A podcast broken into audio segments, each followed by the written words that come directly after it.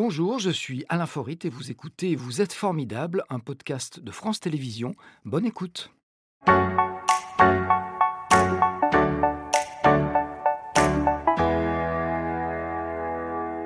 Bonjour.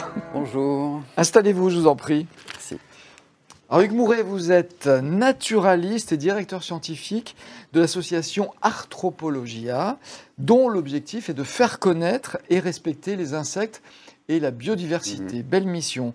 En un mot, vous êtes, c'est moi qui traduis, un défenseur de la nature qui s'appuie sur une réalité scientifique pour prouver à quel point l'homme est en train de scier la branche sur laquelle il est assis. On va voir comment vous menez au quotidien ce combat, euh, qui sera peut-être le dernier que l'homme euh, mènera s'il ne le remporte pas. Ce qui serait dommage. C'est bien résumé, C'est tout à fait. mais c'est le risque. Parfaitement. Mais on va commencer tout de suite par une première photo Instagram. Je pense que vous allez reconnaître cette commune. Ça pourrait être quoi avec ce chevalement? Alors, c'est le Saint-Pierre-la-Palue, la commune dans laquelle j'habite, et qui, euh, qui possède une mine et un musée de la mine euh, assez historique. Et Le chevalement, c'est cette sorte de tour qui servait à Exactement. faire monter, voilà. descendre les, les gens dans la mine. Euh, Saint-Pierre-la-Palue, votre jardin, on va le voir tout de suite, Oui, parce qu'on a un avant-après. Et je trouvais que c'était une bonne idée pour vous, nous aider à comprendre qui vous êtes. oui, je pense. Alors le avant, le voilà. Un- Ça, c'est la maison telle que vous l'avez achetée. Un désert bah, c'est sympa. Ouais, c'est sympa, c'est bien tondu à ras, c'est bien propre, c'est bien dégagé derrière les oreilles, mais il n'y a pas beaucoup de vie finalement, et pas, beau- pas, pas matière à produire énormément de légumes et de fruits. ouais. Oui. Alors la photo après, là vous avez bien regardé. Voilà, on se dirait que c'est pas le même endroit. Heureusement qu'on reconnaît la maison. Alors oui, le cadrage a été fait pour, parce que sinon c'est évidemment impossible à reconnaître. Mais Et- qu'est-ce qui s'est passé? Eh ben, il s'est passé, il y a eu un peu de plantation et surtout il y a eu un peu de place et de temps laissé à la nature pour qu'elle fasse le boulot parce qu'elle le fait bien plus efficacement que nous. Et vous voyez que les arbres en 10 ans, puisque la photo déjà a 2 ans, hein, mais les arbres en 10 ans dépassent la maison. Et donc pour peu qu'on lui laisse les bonnes conditions, elle peut s'exprimer et remplir des rôles tout à fait intéressants. Du coup, on n'a plus de soleil sur la maison. Au sud, elle est bien, bien protégée, alors que c'était un- plutôt une fournaise avant. Et puis on a euh, J'allais vous de- demander comment il s'est passé. Il y a, il y a deux, 10 ans d'écart. Entre les deux Entre photos, les deux 10 ans. photos. ouais. Ouais, ouais, 10 ans. On n'est pas au même endroit. On dirait, ouais. Mais en tout cas, c'est bien sympa. le jardin est plus agréable à vivre et produit euh, de façon assez conséquente. Vous avez de la chance, mais vous le devez à, à vous-même. Comment a débuté votre engagement euh, dans la protection de la nature Puisque c'est ça, en fait, l'objet? Eh bien, je suis tombé dedans quand j'étais petit. J'ai grandi sur les contreforts de la Dombe, pas très loin de Ars, à Sainte-Euphémie. Et puis, j'ai baigné dans la nature autant que possible. Je passais le temps que je pouvais euh, dedans à regarder les petites bêtes, regarder les plantes, regarder les insectes manger, euh, se balader, butiner, les insectes, les, les lézards et les oiseaux les chasser. Voilà, c'est une passion depuis tout petit. Et aujourd'hui, j'en ai fait un métier. Et c'est aussi à la fois mon loisir, mon métier, et probablement une forme de sacerdoce aussi d'ailleurs. Oui, ce que j'allais dire, ça a dicté vos études, votre parcours professionnel, et tout ça par un amour de la nature des, des gamins, en fait. Oui, oui, alors un amour de la nature, une passion avec euh, l'étymologie du terme, hein, la souffrance, euh, la souffrance qui va avec, puisqu'on souffre de ce qui se passe. Alors s'agissant de mes études, c'est un petit peu particulier, puisque j'ai pas fait d'études, je suis autodidacte, mais euh, voilà, c'est à la limite... Des études personnelles. Exactement, qui du coup durent beaucoup plus longtemps, puisque ça fait depuis que je suis tout petit que je fais des études de tout azimut. Alors, votre bébé, euh, euh, il y en a peut-être d'autres, hein, je ne veux pas être indiscret, c'est l'association Arthropologia qui est installée dans, dans cette autre commune. Alors, vous connaissez bien évidemment, vous aussi. On va l'apercevoir. Bon, je vais le dire avant qu'on la voie, hein, c'est notre deuxième photo Instagram. Elle vient avec ses petites pattes. Voilà, il y a un château, c'est celui de la tour de Salvani. Oui, alors on n'est pas installé dans ce... Pas dans le château. dans le château, ni dans ce type d'environnement, bien évidemment. On est installé dans un, ancien euh, site de maraîchage bio, qui était un site de jardin de cocagne, sur deux hectares, qu'on a rendu pour une part à la nature, sur lequel on a planté 2200 arbres, creusé trois mares, installé des jardins à thème, des, des végétaux de conservation. Voilà. C'est pas jardin à la française. Ah non, pas du tout. Je J'ai pense compris. c'est un jardin, un jardin sauvage. quoi. La tour de est installée donc euh, l'éco-centre du Lyonnais, Arthropologia, que vous avez créé donc en 2001. Mhm. Votre combat, c'est celui de la biodiversité, les insectes, les plantes et les lieux de vie. On résume bien. Oui, oui, c'est ça, le vivant, globalement. Et, et c'est vrai Ils que... sont tous indissociables, en fait. Exactement, c'est des éléments qui s'empilent et qui dépendent les uns des autres. Alors l'objet de prendre les insectes, c'est parce qu'en fait, pratiquement personne il y a 20 ans s'en occupait.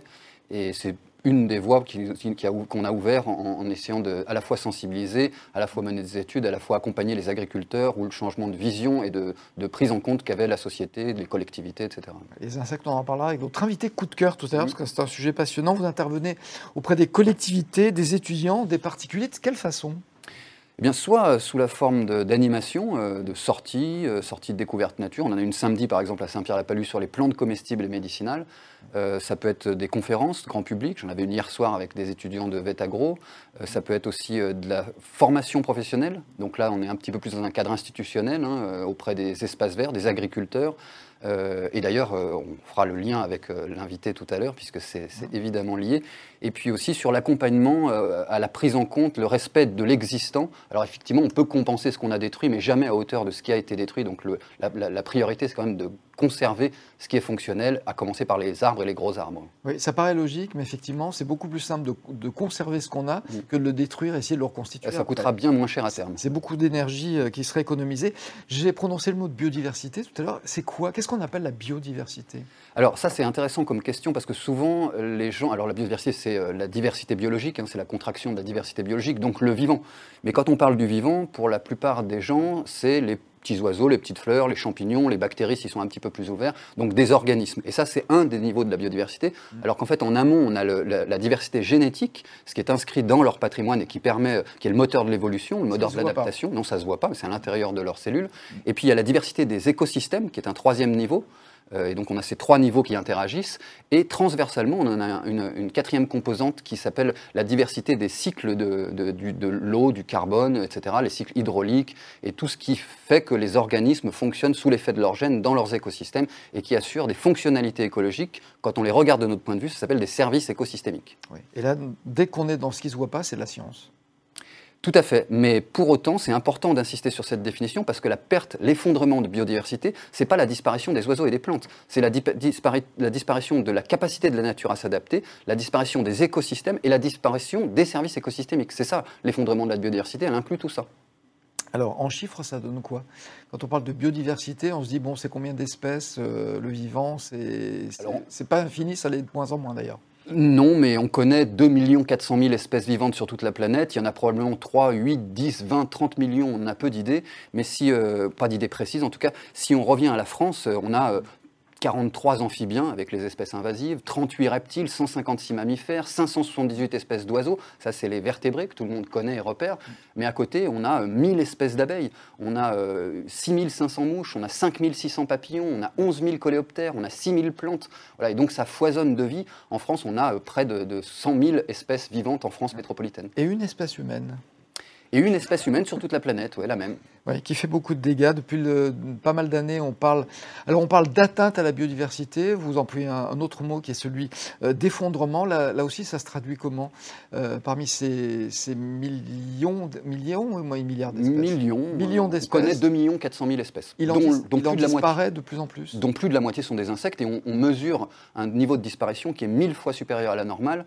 Et on considère, avec le peu qu'on connaît par rapport à l'existant, qu'il y a à peu près 26 000 espèces de, tout confondu qui disparaissent sur la Terre chaque année. Chaque année, 26 000, espèces. Et probablement bien plus. Et alors justement, qu'est-ce qui les fait disparaître? C'est quoi le, plus important danger? On est en train, de voir... Euh, des, images de mon jardin, justement. Des abeilles. Voilà. L'abeille charpentière, la plus grosse des abeilles. Quand on dit 1000 espèces d'abeilles, voilà, c'est une dans les ruches qu'on a domestiquée, au même titre que la poule, hein, qui est un animal domestiqué. Et euh, au même titre qu'il y a 578 espèces d'oiseaux sauvages, en France, il y a 1000 espèces d'abeilles. Donc des petites, des grosses, des jaunes, des noirs, des poilus, des spécifiques, des généralistes. Et c'est tout cet ensemble qui va assurer la, pollinisation des plantes. Donc 9 plantes sur 10 hein, sont pollinisées par les insectes. Et s'agissant de l'agriculture, c'est 75% de notre alimentation dépend des insectes. Alors, je disais, quels sont les principaux euh, dangers pour la biodiversité? Je vais dire, il y en a un, c'est l'homme, mais euh, par ses actions et par diverses actions, qu'est-ce qu'on fait de, plus dangereux pour la biodiversité? Alors, il n'y en a pas un, il n'y en a qu'un, malheureusement, puisqu'il n'y a pas de danger pour la nature. Tout est une question d'équilibre. Et si on regarde les causes de l'effondrement de la biodiversité, en premier lieu, c'est les pollutions tous azimuts, hein, qui sont dues au, mode de production agricole. Et donc, je n'accuse pas les agriculteurs. C'est la présence de l'homme à la base. Exactement. Mais c'est euh, ce qu'on achète et ce qu'on la manière dont on finance l'agriculture et dont Pardon, c'est pas la présence de l'homme, c'est la façon dont il vit. Exactement. C'est surtout ça. Donc les pollutions, la destruction des habitats, qui sont les deux principales causes, et l'embrasement climatique derrière. Mais c'est important de se rendre compte que ce réchauffement climatique et les changements globaux sont une conséquence des deux premiers. Et donc si on veut lutter comme le, contre l'embrasement climatique, il va falloir qu'on s'attaque euh, frontalement à la, réinstallation de la biodiversité, puisque c'est grâce à elle qu'on a de l'ombrage, de l'évapotranspiration, de, de, de, de l'arrêt des, des, pandémies. Hein. On, a, on, sort d'une période de pandémie qui est aussi liée à l'abrasement de la, biodiversité, qui n'a plus cette capacité de tampon et qui peut plus retenir, comme elle pouvait le faire, les, les, les proliférations intempestives. Donc vous êtes en train de nous dire que le changement de climat, il suffit de réinstaller des choses qu'on a un petit peu dérangées pour que ça fonctionne. Sauf qu'il faut un peu de temps. Alors il faut un petit peu de temps, mais alors il suffit pas de ça, puisqu'il faut commencer par la réduction du gaspillage énergétique, hein, l'éclairage nocturne, la pollution lumineuse dont on ne parle pas, qui est aussi une cause majeure de disparition des insectes. La majorité des animaux vivent la nuit. Donc évidemment, tout le monde comprend que si on éteint la journée, c'est une catastrophe pour nous qui vivons la journée, eh bien allumer la nuit, biologiquement, c'est plus dérangeant pour la, pour la faune et pour la flore.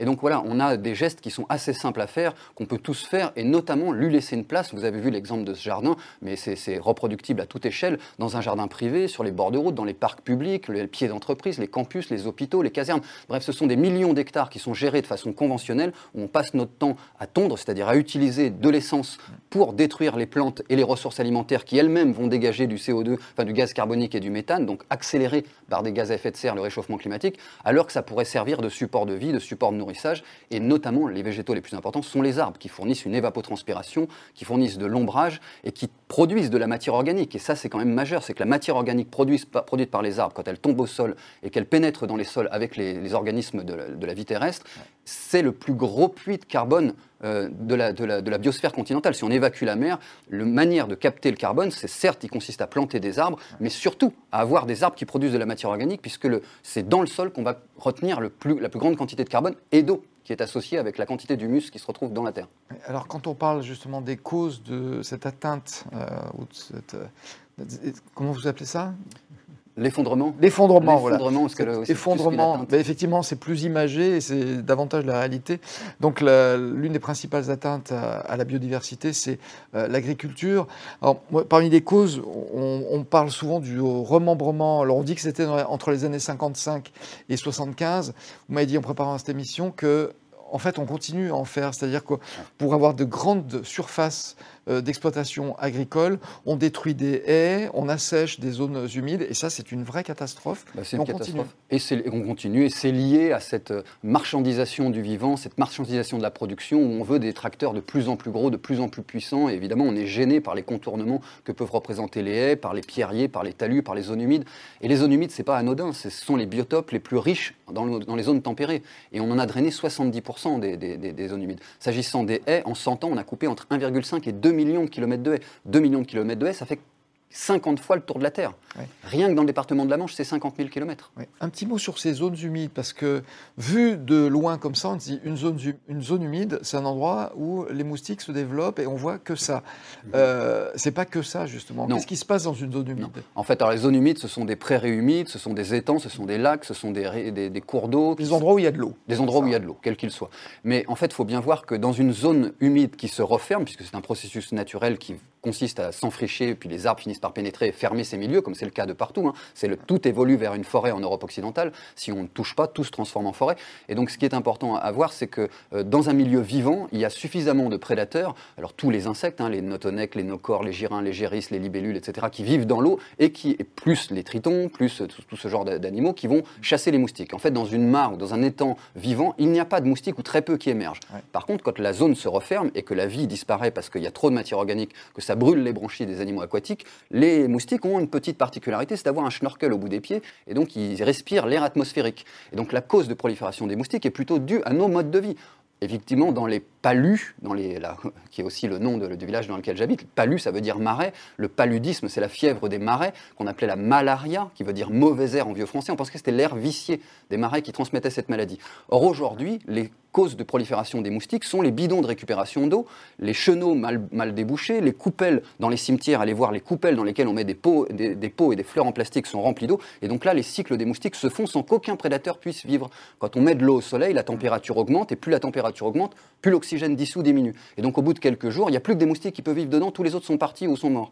Et donc dans nos modes de vie, nous fabriquons les lieux de prolifération de ces insectes. C'est pour ça qu'on dit que quand on a un jardin, il faut éviter, parce que ce n'est pas une zone humide, un jardin, une zone humide naturelle, il faut éviter les coupelles, tous les endroits qui, euh, qui permettent de récupérer de l'eau dans lesquels les moustiques se développent et il n'y a rien pour les en empêcher en fait. Et à l'inverse, on peut tout à fait creuser une mare et installer une mare puisqu'il y aura tout un tas d'insectes qui vont, euh, ça va capter les moustiques et les, ils vont se faire manger et tout un tas d'insectes qui vont sortir pour chasser les moustiques aux alentours. Donc une mare, à l'inverse de ce qu'on dit, n'est pas un nid à moustiques, est une protection, une forme de protection contre les moustiques.